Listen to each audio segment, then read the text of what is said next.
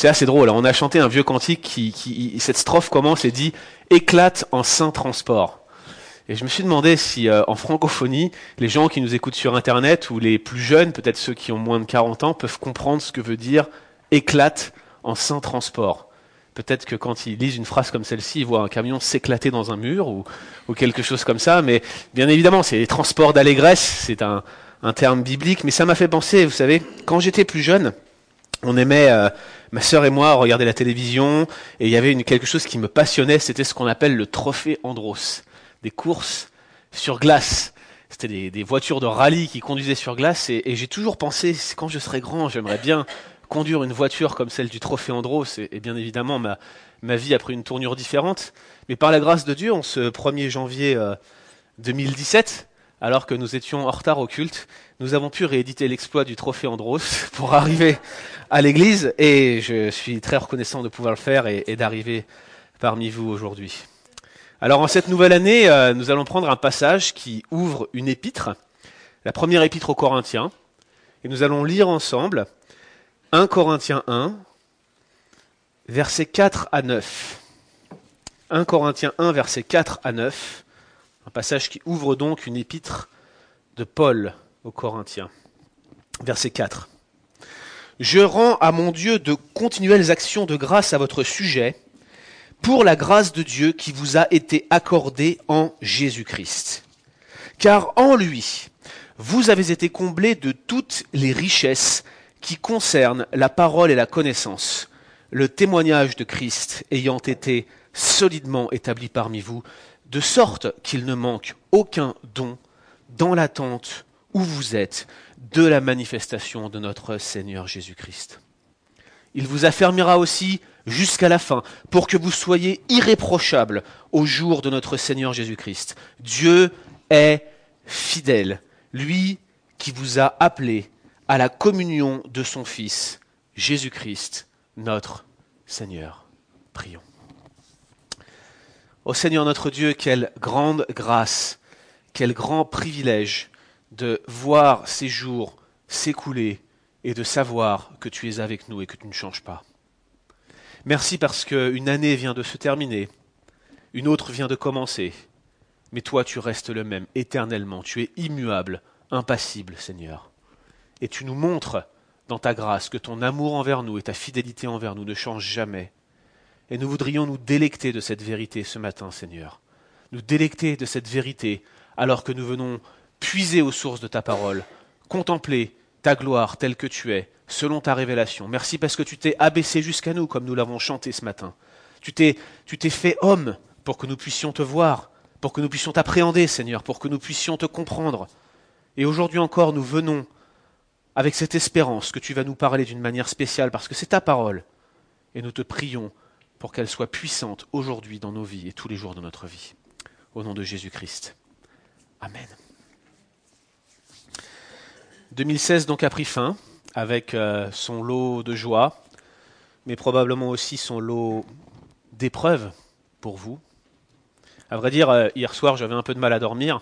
Il y a une tradition, a priori, au, au Nouvel An, au Canada, où l'on tire des feux d'artifice jusque dans les endroits les plus reculés du pays. Et alors que, je cherchais à trouver le sommeil, j'ai réfléchi quelques instants. J'étais sur Facebook hier soir et je voyais tout le monde qui se souhaitait bonne année et qui commençait à faire le bilan de l'année écoulée et les résolutions pour l'année qui vient, celle dans laquelle nous entrons. Et, et certains étaient reconnaissants pour 2016. J'ai même vu un commentaire qui disait que des joies en 2016 et j'ai fait mon propre bilan et je vais vous dire la vérité. Je crois que je n'ai jamais vécu une année aussi épouvantable que celle de 2016. Je ne sais pas si vous avez eu des épreuves, mais si on se laisse aller un tout petit peu, même simplement sans regarder à nos circonstances personnelles, mais un simple regard sur le monde devrait nous rappeler qu'il ne tourne pas rond. Et peut-être ça peut nous pousser au pessimisme. Regardez par exemple ce qui se passe en Syrie. Le centaines de milliers de morts, quelle que soit notre position par rapport à ce conflit, c'est dramatique de voir toutes ces personnes qui perdent la vie au XXIe siècle alors que certains parlent de progrès, d'amélioration du genre humain. C'est dramatique, ouvrez simplement la télévision et vous verrez que ce n'est pas le cas. Ça ne va pas dans le bon sens. Et ma question pour vous, c'est comment est-ce que vous abordez cette nouvelle année? Est-ce que vous êtes confiant ou est-ce que vous l'abordez dans une perspective sombre? Est-ce que vous pensez que cette année encore sera une année de grâce pour vous? Ou est-ce qu'au fond de votre cœur, vous angoissez? Et vous vous dites peut-être bien que cette année-là va être pire que la précédente Le pessimisme peut nous gagner.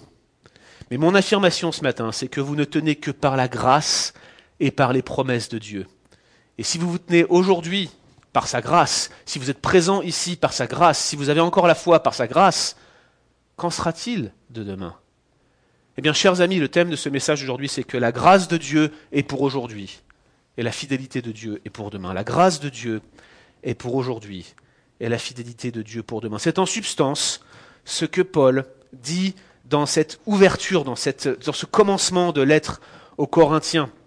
Corinthe, c'était une ville euh, pour le moins cosmopolite. Vous aviez environ 700 000 habitants selon les reconstructions sociologiques qui sont faites. C'était un port situé en plus entre deux grandes provinces de la Grèce antique. Si vous regardez sur une carte de la Grèce, vous allez voir que vous aviez deux grandes provinces qui étaient reliées par un isthme, c'est-à-dire une toute petite bande de terre, à certains endroits seulement 6 km de large, et la ville de Corinthe était construite sur cet isthme-là.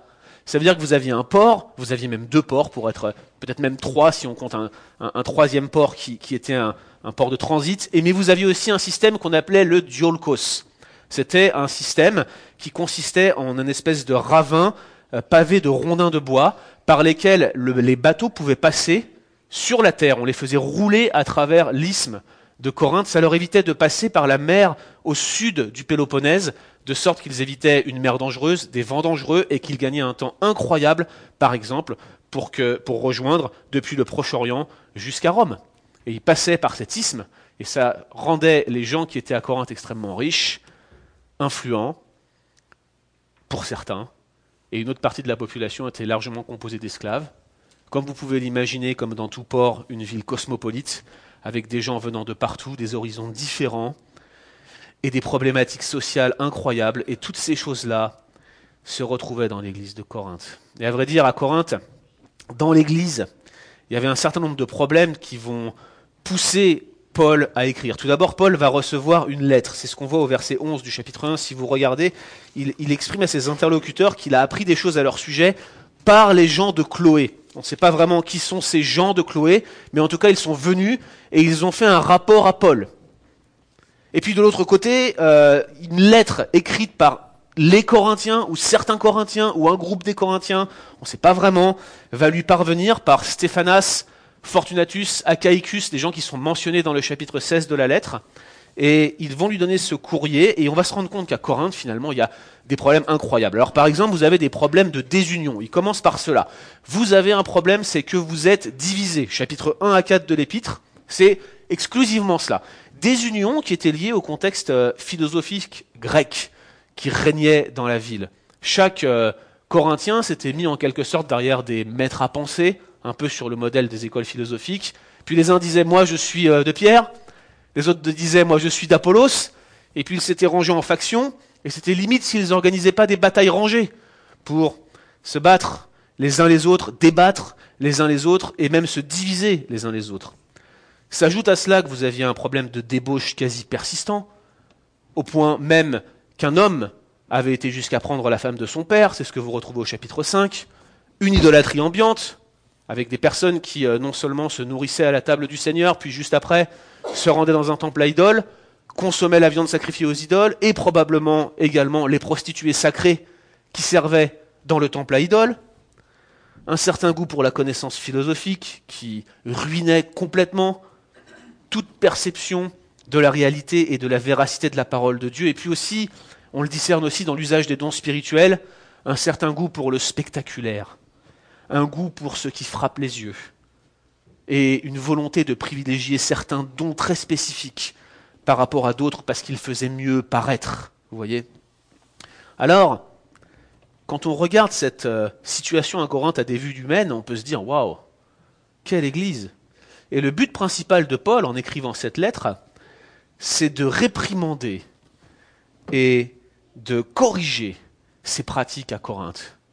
En d'autres termes, je ne sais pas si cette expression sonne très québécois, mais de mettre un violent coup de pied dans la fourmilière afin que les brebis galeuses puissent en sortir, si je puis m'exprimer de la sorte. Et Paul, il avait bien des raisons d'être irrité. Mais il commence en rendant grâce pour l'église de Corinthe.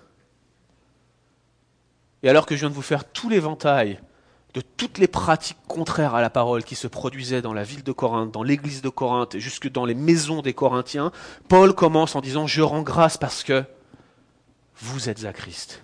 Il rend grâce. Comment est-ce possible dans un tel contexte? Parce qu'il contemplait l'œuvre de Dieu dans cette église dysfonctionnelle.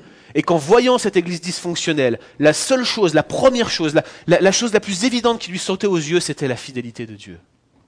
Incroyable, n'est-ce pas?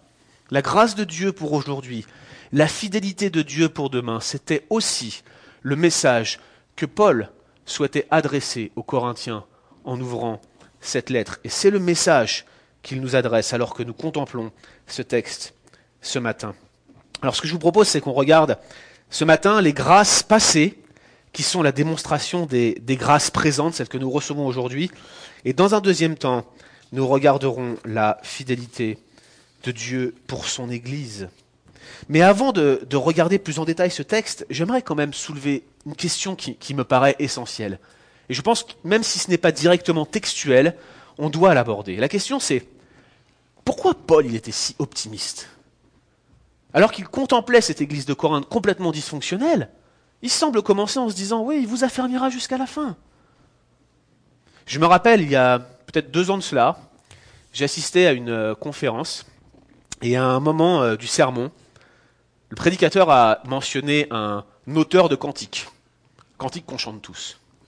Et il a dit, saviez-vous que cet homme ne s'est jamais marié parce qu'en réalité il était homosexuel? Il était attiré par les personnes du même sexe. Et toute sa vie, il a dû lutter avec cette attraction. Silence dans la salle. Une jeune fille était assise à deux chaises de moi. Et je l'ai entendu distinctement dire, à voix basse, il n'était pas chrétien.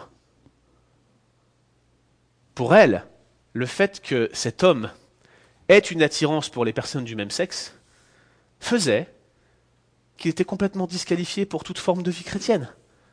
C'était la preuve manifeste qu'il ne pouvait pas avoir fait une expérience spirituelle. Manifestement, pour cette jeune fille qui était assise à côté de moi et qui a changé son point de vue depuis, je vous rassure, le christianisme se limitait à un vernis moral. Et alors que je viens de vous faire l'inventaire de tous les péchés qui avaient cours à Corinthe, on peut se dire qu'il y avait certainement des péchés similaires, voire plus grossiers encore, qui régnaient dans l'Église, mais quand vous lisez l'épître en entier, Paul ne cesse de considérer l'Église de Corinthe comme une Église de Dieu, comme une Église composée de chrétiens. Apparemment, Paul pense qu'il écrit cette lettre à des gens qui sont bel et bien chrétiens, nés de nouveau, convertis, comme s'il avait des preuves de cela. Et quels sont les indices qui le rendent à être si optimiste Eh bien, dans le texte, que nous venons de lire, il y a trois indices qu'il cite distinctement. Il leur dit, vous avez été comblés, vous avez été enrichis par la parole de Dieu et par la connaissance, vous les avez reçus, ces choses-là. Ça, c'est un événement passé. Il leur dit aussi, il ne vous manque aucun don spirituel aujourd'hui, au moment où je vous écris. Ça, c'est un événement présent. Et puis il leur dit, vous attendez la manifestation du Seigneur Jésus-Christ, verset 7. Ça, c'est un événement futur. Donc ils avaient entendu la parole, Manifestement, ils avaient une connaissance, une certaine connaissance, ils avaient reçu des dons spirituels, et ils attendaient le retour du Seigneur. Il semble que cela suffise à Paul, malgré tous ses péchés, pour dire, vous êtes des enfants de Dieu. Et pour lui, cela semble être une garantie que cette Église est de Dieu. Les grâces passées, les grâces présentes, et l'assurance d'une grâce future. Alors regardons cela ensemble. Commençons par... Euh, Regardez ces grâces passées qui ont cette influence, euh, cet impact sur les grâces qui sont présentes. Et commençons par regarder ces grâces d'hier. Regardez le verset 4. Paul commence en disant, je rends grâce, je rends de continuelles actions de grâce à votre sujet pour la grâce de Dieu qui vous a été accordée en Jésus-Christ. La grâce de Dieu, donc, verset 4, est accordée en Jésus-Christ, un événement passé. Et cela peut faire référence à deux événements temporels. Peut-être bien qu'en s'exprimant de la sorte, c'est ces deux événements que Paul a en tête. Le premier événement, c'est l'événement passé de la croix, où Christ meurt en ayant en vue ceux qui croiront, les élus. Christ meurt et vient acquérir cette grâce par son sacrifice pour ceux qui ont cru, pour ceux qui croiront. Il l'acquiert et il l'a une fois pour toutes pour ceux qui sont à lui. Ça, c'est l'événement de la croix. Mais il y a aussi cet événement passé qui est celui de notre conversion, qui est en quelque sorte euh, le point de départ de la vie chrétienne. Cet événement passé, lors duquel nous nous tournons vers Christ, notre foi s'exerce envers lui, nous regardons à la croix et nous le voyons crucifié, et nous savons qu'il est mort pour nos péchés, et nous croyons qu'il est ressuscité, et nous décidons de le suivre jusqu'à ce qu'il revienne. Et cet événement passé, cette conversion, c'est euh, le moment où en fait les mérites de Christ, ce qu'il a acquis à la croix, nous sont appliqués. Et ces deux événements passés, ce, point de départ en quelque sorte, pour nous, n'en fait qu'un. Comme dit le vieux cantique, c'est à la croix que le chemin commence, c'est à la croix qu'on trouve le salut. C'est à la croix, quand je regarde à la croix, que les mérites de Christ me sont appliqués. Mais finalement, tout commence à la croix, quand Christ vient sur terre, par la volonté de Dieu, mourir pour moi, avec moi en vue. Ça, c'est le point de départ. Donc c'est ce que leur dit Paul. La grâce de Dieu, elle vous a été donnée en Christ. Pour lui, c'est évident. Vous l'avez reçu, les gars. Vous avez reçu cette grâce. Elle vous a été appliquée. Et vous, en tant qu'Église, je rends grâce de ce que ce témoignage de Christ a été fait pour vous. Et c'est là le fondement et l'origine de cette grâce. Regardez ce qu'il dit au verset 6. Le témoignage de Christ a été solidement établi parmi vous. Alors ici, il y a un petit, petit problème de traduction. Certaines de vos versions, peut-être celles que vous avez dans les mains, aura, aura peut-être la mention d'une consolidation du témoignage. Le témoignage de Christ ayant été consolidé parmi vous. Le verbe peut avoir dans l'original ce, ce double sens, mais il me semble que dans le contexte, on parle bien de cet acte initial, le moment où le témoignage de Christ est arrivé à Corinthe. Et ce que Paul est en train de leur dire, c'est l'évangile a été prêché chez vous. Je veux dire, la grâce est venue vers vous en Jésus-Christ parce que l'évangile a été prêché chez vous. Vous avez entendu l'évangile et c'est ce que cette parole a produit chez vous. Et ce n'est pas pour rien que nous affirmons que la parole de Dieu est un moyen de grâce, parce qu'en elle-même, elle a la puissance de porter du fruit. Et nous mettons tellement en avant en tant que réformés, en tant que baptistes, cette parole de Dieu, cette parole prêchée, comme Pascal le rappelait ce matin, non parce que le prédicateur qui vous adresse la parole dimanche après dimanche est formidable, il l'est, monsieur Pascal Denot. Non parce que le prédicateur qui vous visite est extraordinaire. Il ne l'est pas, c'est moi, c'est Guillaume Bourrin. Mais simplement parce que la parole que nous ouvrons dimanche après dimanche, que nous lisons mercredi après mercredi, que nous consommons dans nos foyers, dans nos chaumières, cette parole-là porte du fruit parce qu'elle est efficace. C'est un moyen de grâce, la parole de Dieu qui transforme les cœurs et qui fait naître, engendrée par la parole vivante nous dit l'apôtre Pierre. Voilà la réalité. La parole de Dieu est puissante et efficace. Et lorsque Paul leur dit le témoignage de Christ a été établi solidement parmi vous, ça veut dire qu'il est venu, il est resté, il a été entendu et écouté. Et quand la parole est prêchée, elle porte toujours du fruit, d'une manière ou d'une autre. C'est cette bonne odeur que Paul mentionne dans sa deuxième lettre aux Corinthiens. Cette bonne odeur de Christ qui est la conséquence de la parole prêchée. Mais pour certains, elle est une odeur de mort, selon que la parole est reçue ou rejetée. Elle est constamment efficace. Mais dites-vous une chose, quand vous annoncez la parole à quelqu'un, elle est toujours efficace. Elle produit toujours une conséquence. Et dans le cas des Corinthiens, Paul leur dit au verset 5, Vous avez été comblés, vous avez reçu la plénitude, vous avez été comblés de toutes les richesses qui concernent la parole de Dieu et la connaissance. C'est deux choses donc. Premièrement, la parole de Dieu. Deuxièmement, la connaissance. Bien évidemment, c'est ce que je mentionnais il y a quelques instants. La parole de Dieu, c'est cette révélation spéciale, cette révélation limite prophétique, apostolique. Quelqu'un étant venu, ayant annoncé cette parole que Dieu a donnée en Christ par ses saints apôtres pour que les églises de Dieu les entendent et puissent à son tour les proclamer. C'est ce que l'on voit ici dans le témoignage de Corinthe, cette révélation spéciale qui est venu s'attacher et s'établir à Corinthe. Mais cette connaissance dont il est question ici, qui a généré moult débats de la part des commentateurs, Paul la mentionne très certainement pour contrer cette idée de connaissance grecque. Vous voyez qui avait cours à Corinthe. Ouais, on a de la connaissance, on fait de la philosophie en quelque sorte, pensaient les membres de l'Église. Mais Paul leur dit non, non. Le témoignage de Christ a été établi parmi vous par la parole de Dieu et par une sainte et saine connaissance de Christ. Dans le contexte, c'est oui, la parole a été prêchée, oui, elle a porté du fruit, et oui, vous avez connu celui duquel il est question dans cette parole. Vous avez connu Christ. Et ce qu'il leur dit ici, c'est Hé les amis, je suis venu, j'ai prêché, vous m'avez écouté, et vous avez reçu l'objet de la parole, Christ lui-même qui s'est révélé à vous.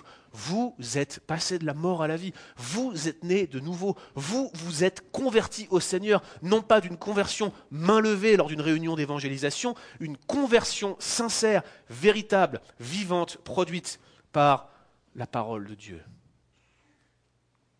Mais comment est-ce que Paul pouvait savoir ça en écrivant sa lettre à distance? Eh bien, si vous regardez dans le livre des Actes, chapitre 18, vous allez vous rendre compte que la présence de Paul à Corinthe ne s'est pas réellement faite en passant. Paul, qui revenait d'une forme de persécution très forte dans le nord de la Grèce, après avoir été lapidé à l'Istre notamment, était descendu à Athènes, avait essuyé des refus polis, mais un peu moqueurs des Athéniens lorsqu'il avait prêché l'Évangile, arrive à Corinthe, sans la persécution arriver, et Dieu lui donne une révélation et lui dit, Reste ici car j'ai un peuple nombreux dans cette ville. Une promesse je suis avec toi. Promesse qui fait écho à celle qu'il donne à Josué. Reste dans cette ville, prêche la parole. Et Paul est resté 18 mois. Et s'il est une chose qui est sûre, c'est que Paul connaissait bien ses brebis. Et si l'apôtre lui-même ouvre sa lettre en leur disant Vous êtes nés de nouveau, vous êtes régénérés, vous avez reçu le témoignage de Christ, il a été établi solidement parmi vous de sorte que vous avez de la connaissance. C'est cet acte passé, cet acte de la croix, cet acte de votre conversion, nous pouvons le croire. Non seulement il l'avait vu de ses yeux, mais en plus, Dieu lui témoignait par son esprit, alors qu'il écrivait cette lettre. C'était la grâce passée pour les Corinthiens, cette conversion, cette parole, ce regard à la croix qui les a fait passer la mort à la vie. Mais considérons maintenant cette grâce d'aujourd'hui. Regardez ce que Paul leur dit au verset 7. De sorte qu'il ne vous manque aucun don. C'est assez surprenant, à vrai dire, lorsque l'on regarde la globalité de l'épître aux Corinthiens, et Paul leur dit, il ne vous manque aucun don.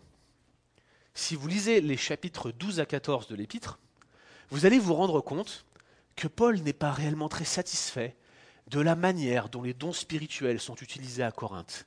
Et à vrai dire, il en éprouve même le besoin de réorganiser un peu tout ça et de leur faire quelques reproches sur la manière dont ils étaient vécus, voire peut-être simulés. Tout d'abord, j'aimerais faire une distinction importante qui n'est pas si évidente que cela lorsqu'on regarde le texte en, de façon euh, juste euh, rapidement comme ça lorsqu'on fait une lecture superficielle du texte, une distinction entre don et aptitude. J'appelle un don spirituel un don que Dieu donne à la conversion ou après la conversion, c'est-à-dire un don qui vient avec la réception de l'Esprit de Dieu. Lorsque vous vous tournez vers Christ, par l'œuvre de l'Esprit, que l'Esprit habite en vous, à ce moment-là, Dieu donne des dons spirituels qui viennent vous, vous révéler pour votre service dans l'Église.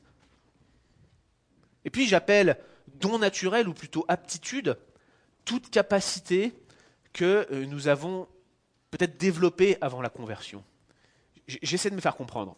Euh, nous avons une sœur qui joue du piano ici dans l'église, qui joue merveilleusement du piano d'ailleurs, merci chère sœur. Cette aptitude, elle l'a peut-être, je ne la connais pas, développée avant sa conversion. En tout cas, dans mon église en France, il y avait une jeune fille qui jouait très bien du piano, et cette jeune fille avait appris le piano avant même de donner son cœur au Seigneur, avant même de, venir à Christ, avant même d'avoir cette foi qui sauve. Néanmoins, en ayant cette habitude et cette aptitude qui était sanctifiée, elle a mis ses talents au service de l'Église et joué du piano dimanche après dimanche. Je ne crois pas qu'il s'agisse là d'un don spirituel. Il s'agit d'une certaine aptitude, quelque chose que Dieu a travaillé par sa souveraineté dans sa vie avant que l'Esprit de Dieu agisse de manière efficace pour la régénérer. Non, je pense que les dons qui sont mentionnés ici, les dons qu'il ne manque pas à l'église de Corinthe, sont ces dons de l'esprit. ceux qui attestent de la grâce manifeste que les Corinthiens ont reçue. C'est pour ça qu'il fait le lien avec cette, locution de sorte entre le témoignage de Christ qui a été établi et le fait qu'aucun don ne manque. Il ne s'agit pas simplement des, dons polémiques de 1 Corinthiens 12, 14, de parler en langue, les miracles, la prophétie qui, faisait tellement de bruit à Corinthe, mais plutôt des dons que tous les croyants reçoivent à la conversion. J'entends parler à la justification, l'adoption, l'amour de Dieu répandu dans le cœur, l'espérance de la glorification, les arts de l'esprit, la volonté de servir le Christ, toutes ces choses-là qui viennent dans un cœur régénéré. Et ce que Paul est en train de dire aux Corinthiens, c'est vous avez reçu le témoignage de Christ, c'est un événement passé. Christ est mort pour vous à la croix, c'est un événement passé. Mais quand je regarde maintenant votre vie présente en tant qu'Église, ce que je vois, c'est qu'il ne vous manque absolument rien. Aucun don qui puisse vous permettre de le servir. C'est la preuve, l'évidence même que vous lui appartenez. Il vous manque rien. Vous avez tout ce qu'il vous faut. C'est pas que, les dons en eux-mêmes étaient un problème à Corinthe, mais plutôt la manière dont les Corinthiens cherchaient les dons spirituels, attisant peut-être ainsi leur soif de spectaculaire. Ils étaient très préoccupés de savoir quel était le don le plus important, parler en langue ou prophétie, mais très peu préoccupés de ces dons essentiels qu'ils avaient reçus et qui étaient qualifiants pour eux pour vivre cette vie chrétienne. Donc c'est ce qu'on voit ici dans ce passage. Un événement passé à Corinthe, dans une église si dysfonctionnelle, conversion, la croix de Christ prêchée, les Corinthiens qui se tournent vers le Seigneur. Et aujourd'hui, dans le moment où Paul écrit cette lettre, nous voyons ces Corinthiens qui sont bénis de sorte qu'il ne leur manque aucun don pour servir le Seigneur. C'est la grâce passée qui porte des conséquences dans la grâce présente. Et à vrai dire, pour nous, cela a un impact extraordinaire. Car si vous avez accepté le Christ lorsqu'il vous a été prêché, et si vous l'avez reçu dans toute cette sincérité, avec cette volonté de le suivre, si vous êtes né de nouveau, si vous êtes passé de la mort à la vie, vous aussi, vous avez été au bénéfice de ces grâces passées. Mais c'est aussi une grâce qui est manifeste pour aujourd'hui car les dons que Dieu a mis et a placés dans cette église ici à Saint-Jérôme sont la démonstration de ce que vous avez vécu. De sorte qu'aujourd'hui, vous pouvez servir le Christ. C'est ce que vous avez fait en 2016. Et c'est ce que vous ferez en 2017. La grâce passée et les grâces présentes. Regardons maintenant la fidélité de Dieu pour son Église. Mais avant de, de regarder ce que dit exactement le texte au sujet de cette fidélité de Dieu. Simplement, souvenons-nous aussi que, même si ce n'est pas mentionné dans le texte et c'est implicite, il y a cette grâce au jour le jour qui est la conséquence de la grâce qui nous a été accordée en Jésus-Christ. C'est-à-dire que la grâce est passée, la grâce est présente, mais ce n'est pas un événement unique. C'est un acte qui est quotidiennement renouvelé.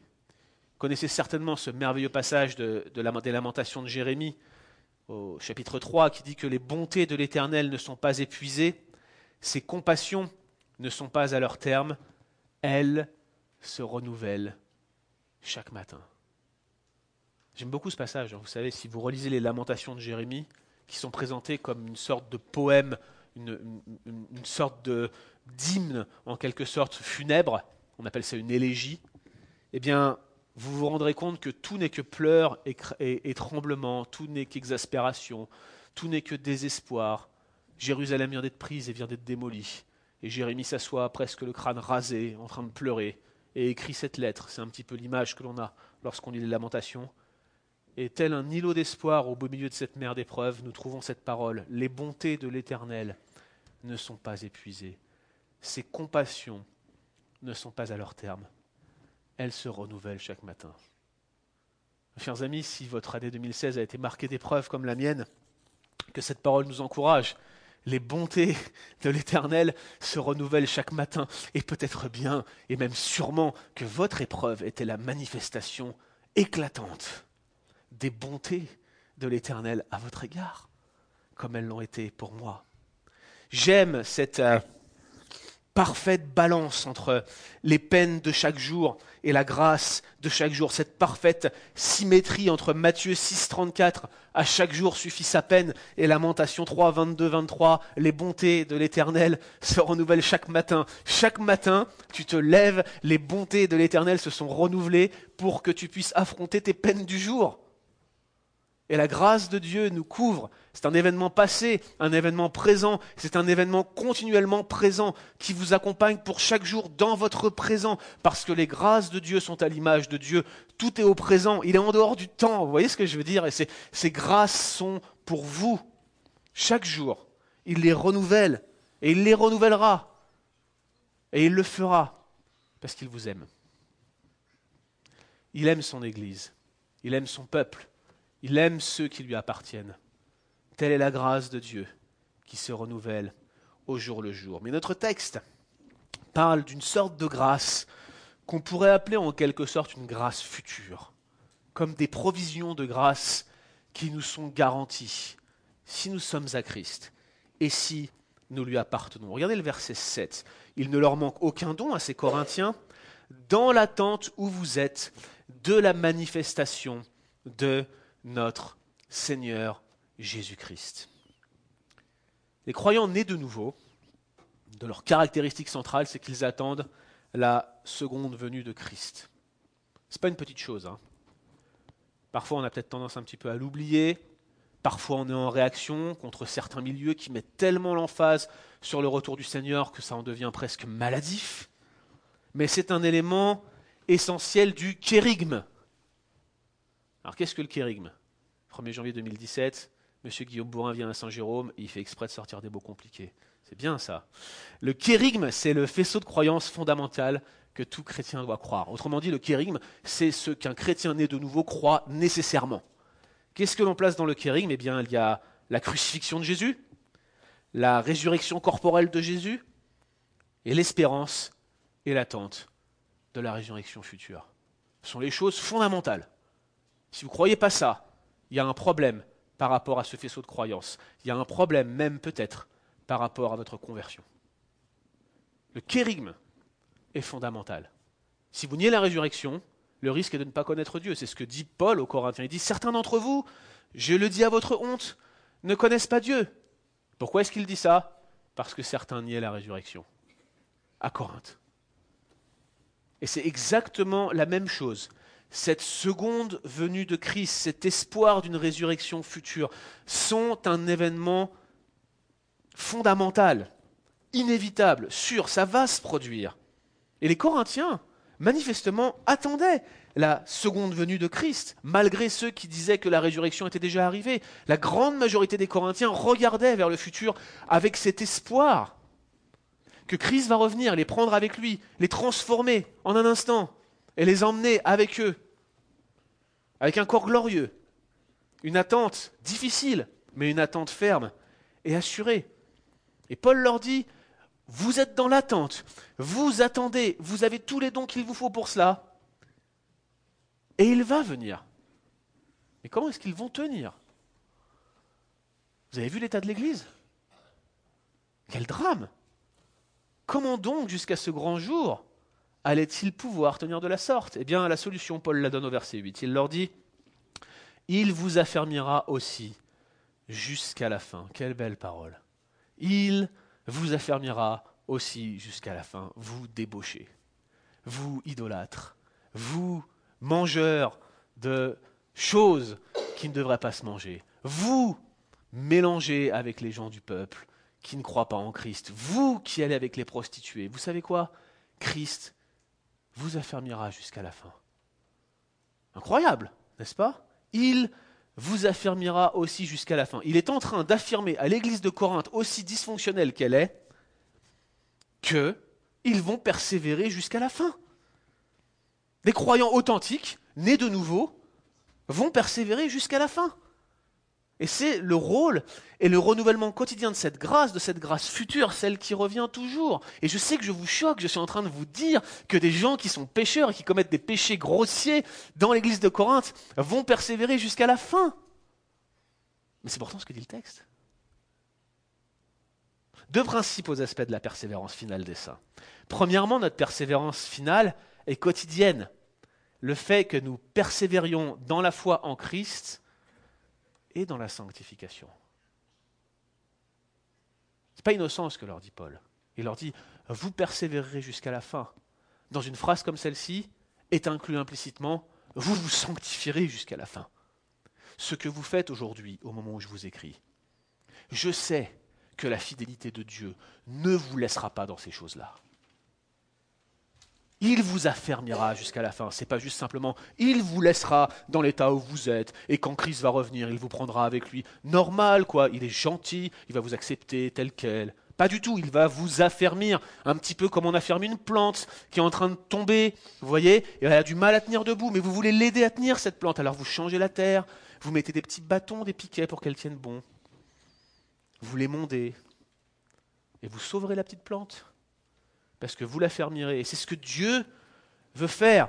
Il vous affermira aussi jusqu'à la fin, quotidiennement, persévérer dans la foi en Christ et dans la sanctification. Mais également, la persévérance finale des saints inclut notre justification finale.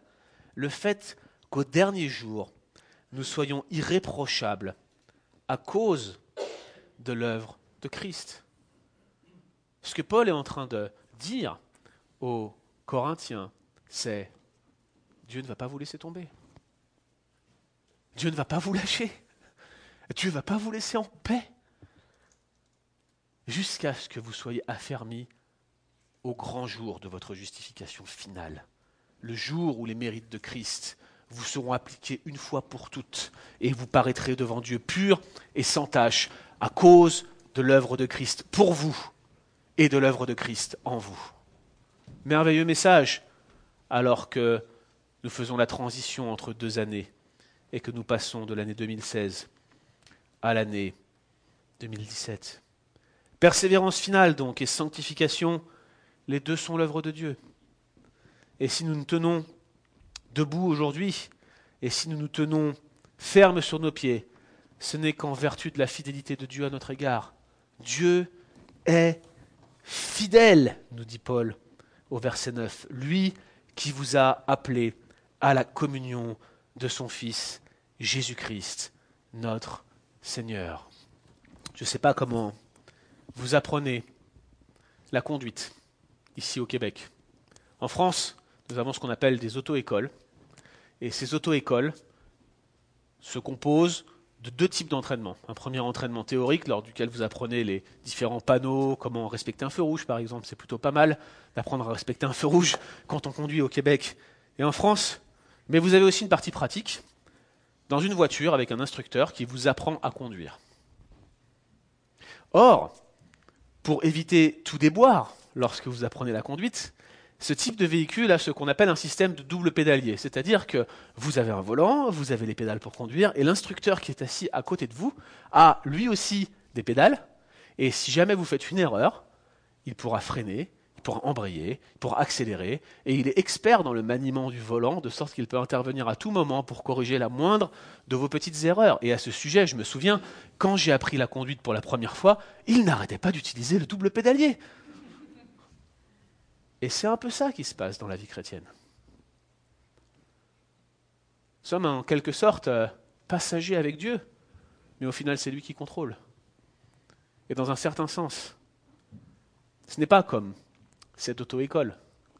Dieu a constamment les mains sur le volant et les pieds sur le double pédalier, de sorte qu'il est impossible que nous rentrions dans un mur d'une manière qui soit fatale et tragique. Parce que Dieu nous garde il nous affermira jusqu'à la fin et il conduira le véhicule de notre foi à bon port. La persévérance finale et la sanctification sont dans les mains de Dieu. Elles l'ont été en 2016 et Dieu s'est servi de toutes vos circonstances pour cela. Elles le seront encore en 2017. Chers amis, nous ne devrions jamais avoir peur d'un futur inconnu dès l'instant où Dieu nous est connu. Et à mesure que vous abordez cette nouvelle année, peut-être vous êtes saisi d'angoisse et vous repensez à ce qui s'est passé en 2016, vos erreurs, vos faillites, vos chutes, vos péchés secrets, ceux que vous avez honte de partager avec un frère ou avec une sœur si vous êtes une femme, celles que vous voudriez ne pas voir évoquées, celles que vous voudriez éviter, ces choses-là sont couvertes par le sang de Christ. Et Christ a la puissance de vous en délivrer et de vous faire marcher avec lui, droitement. N'ayez pas peur, Christ est là pour vous en 2017. J'aimerais conclure en soulevant une question qui est légitime à la suite d'un message comme celui-là. C'est super. Paul a ouvert sa lettre et il a tout dit. Il a dit Je rends grâce, Dieu a tout fait, il vous a donné la croix, la croix de Christ, dans laquelle vous étiez, vous aussi, inclus en lui. Lorsqu'il est mort à la croix, vous êtes mort avec lui, en quelque sorte. Il était déjà dans l'intention en train de vous sauver. Et puis ensuite, vous êtes né, puis vous avez cru, et les mérites de Christ vous ont été appliqués, et vous avez été sauvés une fois pour toutes, et, vous êtes déjà né de nouveau. C'est une sorte de première résurrection. Vous attendez maintenant la résurrection future. Il vous affermira jusqu'à la fin, et vous allez continuer dans la sanctification, dans la grâce, dans la joie, dans l'allégresse, jusqu'au jour du Seigneur, où il vous prendra, et vous serez transformés, et vous lui ressemblerez, et pour l'éternité. Waouh Mais pourquoi est-ce qu'il leur écrit derrière 16 chapitres? De reproches. Il aurait pu s'arrêter là, quoi. Ça y est, j'ai tout dit. Eh bien, chers amis, la lettre aux Corinthiens, la lettre de reproche aux Corinthiens n'est que l'expression de la fidélité de Dieu envers les Corinthiens. Pourquoi est-ce qu'il avait besoin de les reprendre? Si la grâce de Dieu les a sauvés et si la fidélité de Dieu les a portés jusqu'à la fin Eh bien parce que la réprimande de Paul est l'instrument même par lequel s'exerce la fidélité de Dieu pour le demain des Corinthiens. Les difficultés que vous vivez, les épreuves, les châtiments du Seigneur que vous avez connus en 2016 ont été l'expression de la fidélité de Dieu. Et si aujourd'hui vous vous sentez confronté par l'Esprit de Dieu lorsque vous lisez la parole, et Dieu travaille votre conscience sur tel ou tel point, ou si vous voyez les épreuves que Dieu vous a données dans votre vie, souvenez-vous d'une chose, il les a données pour une raison, c'est parce qu'il est fidèle envers vous, et qu'il veut que 2017 soit marqué par sa fidélité. Les réprimandes de Dieu sont l'épreuve de l'amour de Dieu et de la fidélité de Dieu à votre égard, même quand cela fait mal, et même quand cela nous plonge dans le désarroi. Vous connaissez le proverbe, hein, les blessures d'un ami prouvent sa fidélité. Ou plutôt comme euh, Darby le traduit, qui à mon avis est beaucoup plus proche du texte hébreu, il dit les blessures faites par un ami sont fidèles. Les blessures en elles-mêmes sont fidèles. C'est pas incroyable ça? Celles qui vous frappent, celles qui vous ont fait mal en 2016, étaient la marque et l'expression de la fidélité de Dieu, qui garantissent aussi que demain, Dieu sera encore fidèle à votre égard. La grâce de Dieu pour aujourd'hui et la fidélité de Dieu pour demain. Le point le plus encourageant, c'est pas que Pierre ait pu faire quelques pas sur l'eau. Le point le plus encourageant, c'est que Christ lui a tendu la main quand il s'enfonçait. Et les mérites spirituels sont à Christ. La gloire est à Dieu. Et si vous mettez un pied devant l'autre, comme vous l'avez fait en 2016, et si vous le faites encore en 2017, c'est parce que Dieu vous garde et qu'il est souverain. Ayez donc confiance. Christ est pour vous. Qui sera contre vous? Prions. Seigneur, tu as été fidèle envers nous en 2016. Nous savons que tu le seras aussi en 2017. Nous voulons regarder l'avenir avec espoir. Nous voulons regarder ce lendemain avec l'assurance que cette persévérance que tu as acquise en Christ, elle est nôtre, qu'elle est un don de ta grâce, et que nous pouvons marcher, et que nous savons que nous pouvons davantage te ressembler, et que lorsque tu nous prendras et que nous te verrons, alors à ce moment-là, tes mérites nous seront appliqués, parce que tu as tout accompli pour nous. Merci pour ton œuvre, pour ton œuvre à la croix, et merci parce que tu a produit ces choses en nous qui nous ont permis de, nous tourner vers toi et d'être transformés, régénérés, sauvés. Et maintenant nous te suivons, Seigneur. Merci pour ta paix. Merci parce que tu la donnes pas comme le monde donne. Et merci parce que tu nous la donnes pour 2017 aussi. Et nous voulons nous confier, Seigneur, dans ta fidélité. Nous ne savons pas de quoi sera fait notre lendemain, mais nous savons qui tu es. Et par conséquent, Seigneur, nous savons que quoi qu'il arrive, tu es fidèle envers nous, tu ne failliras pas, tu ne reviendras pas sur tes promesses, parce que tu es Dieu. Et nous te prions, Seigneur, pour que notre foi s'exerce et que nous puissions toujours davantage saisir tes promesses, avoir confiance en toi, refléter Christ et manifester cette grâce, ce témoignage solidement établi à Corinthe envers ceux qui nous entourent. Et merci parce que tu as établi ce témoignage au milieu de nous. Que ton nom soit glorifié, Seigneur, et que nous puissions te voir en 2017, chaque jour, selon les provisions de grâce que tu renouvelles jusqu'à ce que tu reviennes. Amen.